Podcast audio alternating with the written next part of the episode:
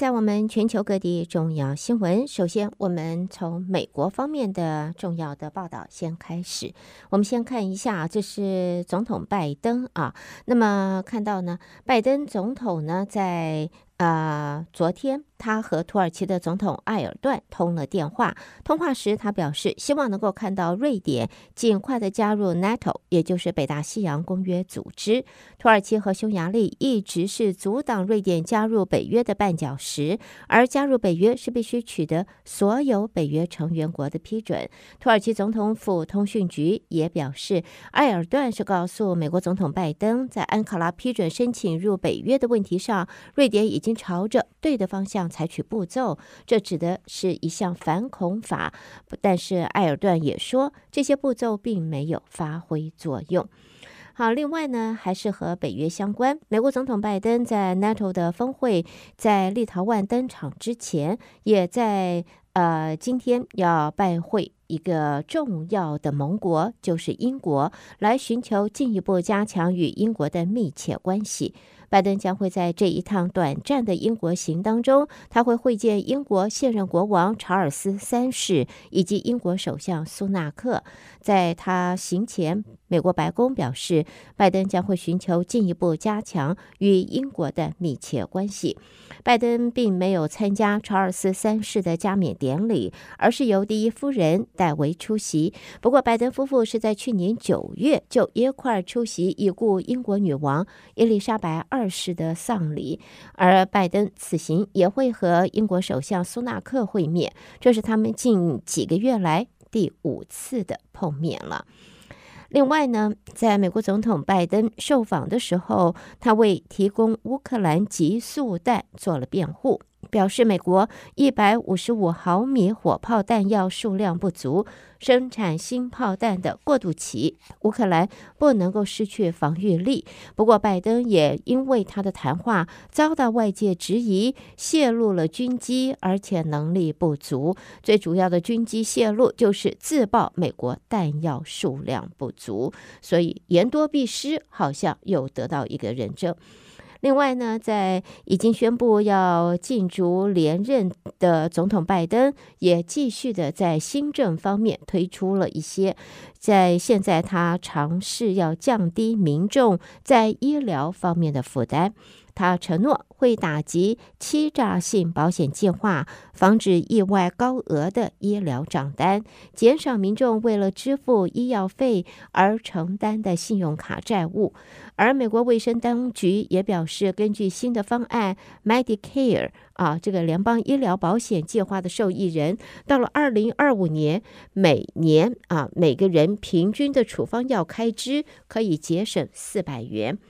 在拜登在白宫的活动上，也邀请民众来谈自家的亲身经历。那么，拜登在活动当中也宣布，根据二零二零年生效的无意外法案，政府将会制定医疗收费的新的指引。保险公司即使与医院签订合同，也不能够以个别让护理服务不再范啊覆盖范围为由，向民众收取更多的费用。如果这个新的医疗保险的法案能够通过实行的话，很可能对很多的美国民众在医疗保险方面，呃，受到的福利限制和他的支出将会有所帮助。好，另外呢，也看到。这争取代表共和党参加二零二四年美国总统大选的佛罗里达州的州长迪尚特，他则在昨天说，如果他能够胜选入主白宫，那么他将采取行动撤销中国的永久正常贸易关系地位，也就是所谓的最惠国待遇。迪尚特在昨天接受访问时做了上述的表示。美国国会参议院两千年表决通过给予中国最惠国待遇，在当时中国是准备加入 WTO，要取消中国的最惠国待遇，也必须要获得美国国会的批准。而美国和中国两国的关系在近年是非常的紧张，原因就在于多项关系国家安全的议题，包括了美国对先进科技的出口限制、中国国家主导的工业政策、人权问题、COVID 的起源和贸易关税，再加上台湾的问题等等。而共和党的候选人提名之中呢，前总统川普现在声势居首，迪尚特排名第二，而且差距还蛮大的。好，接着呢，我们看到这一个对许多家里边有孩子准备要上大学的呃家庭，那么是个好消息。这是 North Carolina 北卡大学教堂山分校啊，现在宣布将会为自家州内和资格学生提供免费的教育，家庭年收入低于八万元的本科生可以豁免学费以及各项杂费。这是 North Carolina 大学在最高法院推翻了教育平权之后，校方所颁布的首项重大的举措。而教堂山分校的校长在声明中说，法庭禁止大学招生时考虑种族因素，使得全国数千所大学从根本上改变的流程。校方有责任遵守法律，但是也会继续的遵守基本的价值观，确保在。北卡的学子能够成长，也能够减轻学生在经济负担的同时，希望让师生能够有文化的归属感。接着呢，我们再看的，这是在地方性的报道。纽约州在昨天降下倾盆大雨，引发了威胁性命的洪水，街道也成了呃川流的水道，桥梁被水冲毁。纽约州的州长侯可已经宣布，纽约州现在。进入了紧急的状态，而纽约市有一名男子骑机车在布鲁克林与皇后区随机朝人开枪，造成了一名八十七岁老翁死亡，另外三人受伤。现在涉嫌男子已经被警方逮捕到案了。事件是发生在昨天啊，在礼拜天。那么还没有厘清这名男子的犯案动机，也没有掌握他是否与受害者有任何的关联。好，我们在新闻方面也看到呢，这是在现在的温度啊，在现在可以看到来自媒媒体的报道，现在包括了 CDC 美国的疾病控制及预防中心的数据都显示，全美国二零二零年到二零二一年。自杀率、自杀比例都在五月到十月期间达到顶峰，寒冷的月份反而有所下降。过去已经有多项研究支持这种说法，那么也就是代表呢，就是高温会影响情绪，在夏季炎热的天气，抑郁症会有比较高的表现，而因为这一个。疾病所困扰的民众自杀的比率也会在这高温的夏季会比比呃比寒冷的冬季要高出不少。好，朋友们，这就是带给大家在今天我们在美国方面的重要新闻。你收听的是德州中文台，我是胡美健。下边我们将把焦点转到就是国际新闻方面，请和我继续一同关心来自国际方面的重要消息。在国际方面的新闻，第一个呢，我们先看到南非总统啊、在昨天说，尽管国际刑事法院通缉俄罗斯普的总统普丁，但是普丁已经受邀要参加下个月的金砖五国的峰会，而这个峰会将会是实体举行的，所以呢，这一个就成为了外交方面的一个难题了。在现在呢，啊、南非总统是说，尽管遭到国际刑事法院通缉俄罗斯总统普丁，但是普丁还是受邀参加下个月的金砖五国峰会。南非是金砖五国现任主席，而这个重量级的组织还有巴西、俄罗斯、印度和中国，它的目的就是要挑战美国和欧洲主导的全球治理结构。在南非执政的非洲民族会议的一场研讨会上，南非总统在场边活动，就向南非媒体表示，金砖五国峰会即将到来，而完成了对会议形式的讨论。这会是一次实体会议。而谈到了俄罗斯，我们也看到呢，这是俄国的国防部在今天公布了一个影片，显示俄国武装部队参谋总长格拉西莫夫正在听取一份涉及乌克兰飞弹袭击的报告，而这也是格拉西莫夫六月二十四号在佣兵组织瓦格纳集团兵变失败之后的首度的公开露面。格拉西莫夫这一次露面也显示，哎，他的官位保住了，没有因为失败的兵变而受到了影响。下边我们再看到的，这是荷兰啊，荷兰总理吕特，他的联合政府已经宣布垮台了。在现在呢，他也在今天宣布自己退出政坛。这项让人震惊的声明，将终结这位荷兰史上任职最久的领导人他的政治生涯。吕特由二零一零年以来领导超过四届联合政府，由于政府内部在移民议题上存在无法克服的分歧，他在这个月七号宣布所领导的四党执政联盟垮台。那么，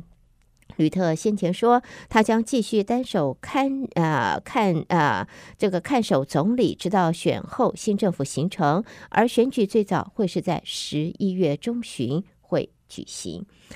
好，接着我们看到纽西兰的外交部长在今天告诉联合国 IEA，就是原呃国际原呃原能总署的署长葛罗西，纽国政府对原能总署有关福岛核处理水排放计划的意见有信心。经过两年的审查，国际原能总署说，日本计划由十多年前受到海啸破坏的。福岛第一核电厂排放相当于五百座奥运规格游泳池水量的核处理水，并且说这个计划是合乎国际安全标标准，对人类及环境造成的辐射影响可以忽略不计啊，小到忽略不计。那么报告发布后，葛罗西就前往南韩访问，目前他人在纽西兰。那么他则表示呢，就是呢。呃，对于呃原能总署为福岛核处理水呢背书，纽西兰表示公开的力挺。好，接着我们再来看，这是联合国，联合国今天提出警告。饱受冲突蹂躏的苏苏丹正处于全面内战的边缘，可能会破坏整个地区的稳定。上个礼拜的空袭造成了二十多名平民的丧生。苏丹卫生部说，首都克土木的姐妹市也在日前遭到空袭，造成二十二人死亡，还有大量平民受伤。在现在呢，呃，大约有三千人在内战中丧生了。幸存者通报大量性暴力事件，还有目击者提到针对特定种族的杀戮行动。联合国秘书长古特雷斯那么透过副发言人谴责就是空袭，并且说这一些战争造成了就是在未来呢有可能会爆发全面的内战。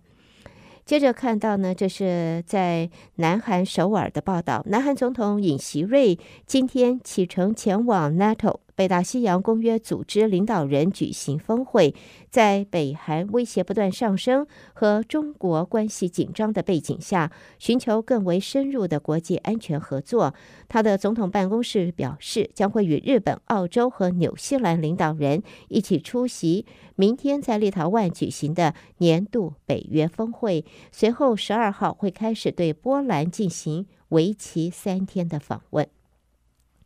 好，这就是带给大家在国际方面的重要新闻。朋友们，收听的是德州中文台，我是胡美健。而接下来我们在美国和国际新闻之后，要稍微休息一下，稍后我们再和朋友们一同关心来自两岸方面的重要消息。Hello.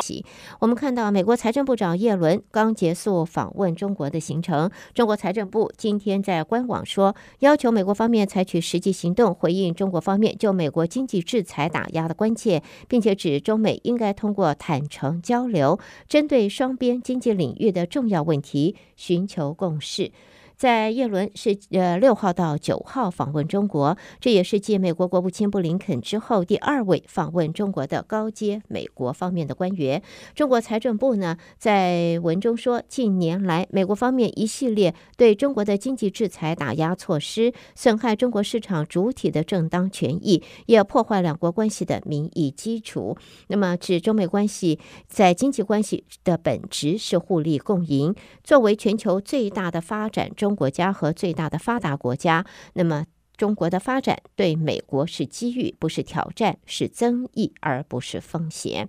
另外呢，在现在中国媒体报道，新一轮国家企业改革深化提升行动即将要拉开帷幕。中国在铁建、南方电网等央企正积极的部署。专家认为，在中国的国企做大、做强、做优，现在成为大国博弈格局下增强竞争力的一个。重要的方式，而中国政府在今年多次强调要提振呃提振民间企业，民间企业能否壮大，影响到中国的经济发展。中国国家发呃发改委主任在八天内两度召开与民营企业沟通交流座谈会，表示要听取民企的真实想法，为民企营造良好的发展环境。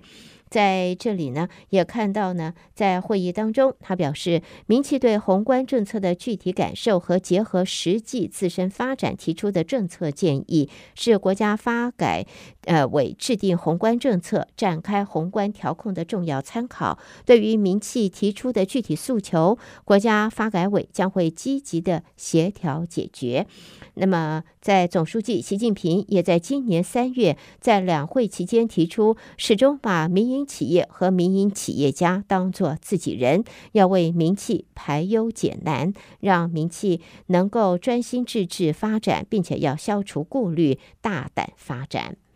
好，接着我们也看到呢，在现在中国六月份消费者物价指数 CPI 年增率是零 percent。分析指出，中国的内需不振，外需疲弱，经济复苏力道并不如预期，现在落入准通货紧缩了。政府方面也困于财政，很难用扩张性的财政政策现在来救经济。那么，中国统国家统计局是在十号公布了相关的数据。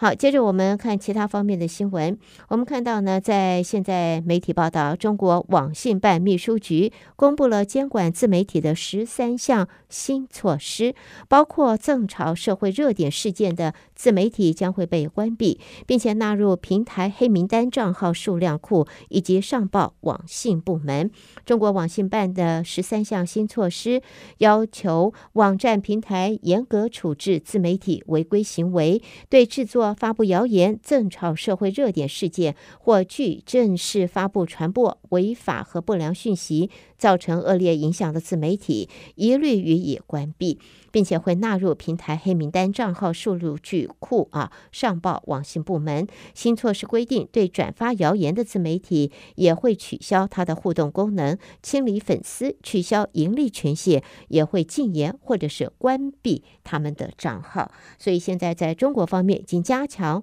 这规管自媒体了。好，接着我们再来看到的，这是来自广东啊。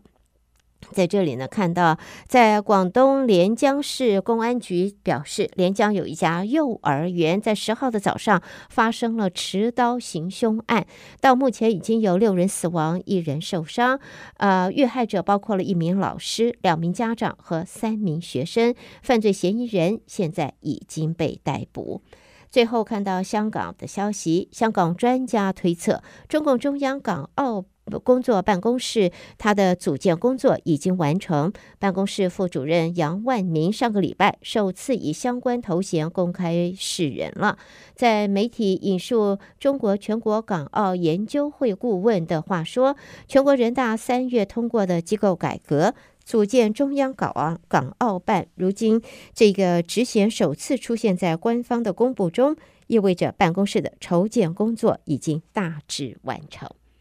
好的，朋友们，这是带给大家在中国方面的重要新闻。你收听的是德州中文台，我是胡美健。下边焦点将转到台湾方面，由台北新闻主播接棒为您播报。我们继续一同关心来自台湾方面的重要消息。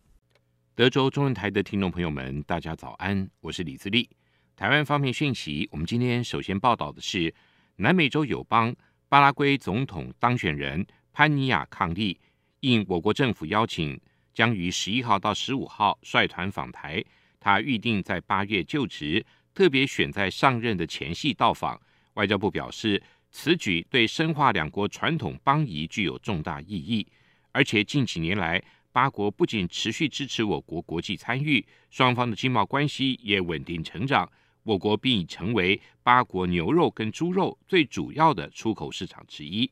外交部发言人刘永健说：“台湾和巴拉圭常年关系密切友好，高层互访频繁，人民交流密集。近年来，双边经贸关系也稳定成长。台巴双方也共同推动在农渔、农渔业、资通讯、公共建设、医疗卫生以及社会福利、人才培育等方面的合作计划，成果丰硕。行政院长陈建仁今天前往台中国际机场视察既有航厦整体改善工程。陈奎在听完简报之后表示，台中机场的发展至今已趋饱和，因此政府这一次投资改善设施，希望每年可以增加近八十万的运量。尤其疫后的航线正在逐渐恢复，政府也会努力加强吸引国际观光客，期盼今年来台旅客能够增加到六百万人次。陈奎说：“我们会努力来加强这一个吸引国际观光客的这个部分。那刚才有讲过，我们有这个五千元的消费金的这样的抽奖活动哦，在这个地方也有哈，所以这是对呃这个。”自由行的旅客是相当方便，那团客的话，我们也有鼓励，所以我们是正营的哈。我们希望台湾来台的旅客呢，能够增加到六百万人次哈，这是今年的目标。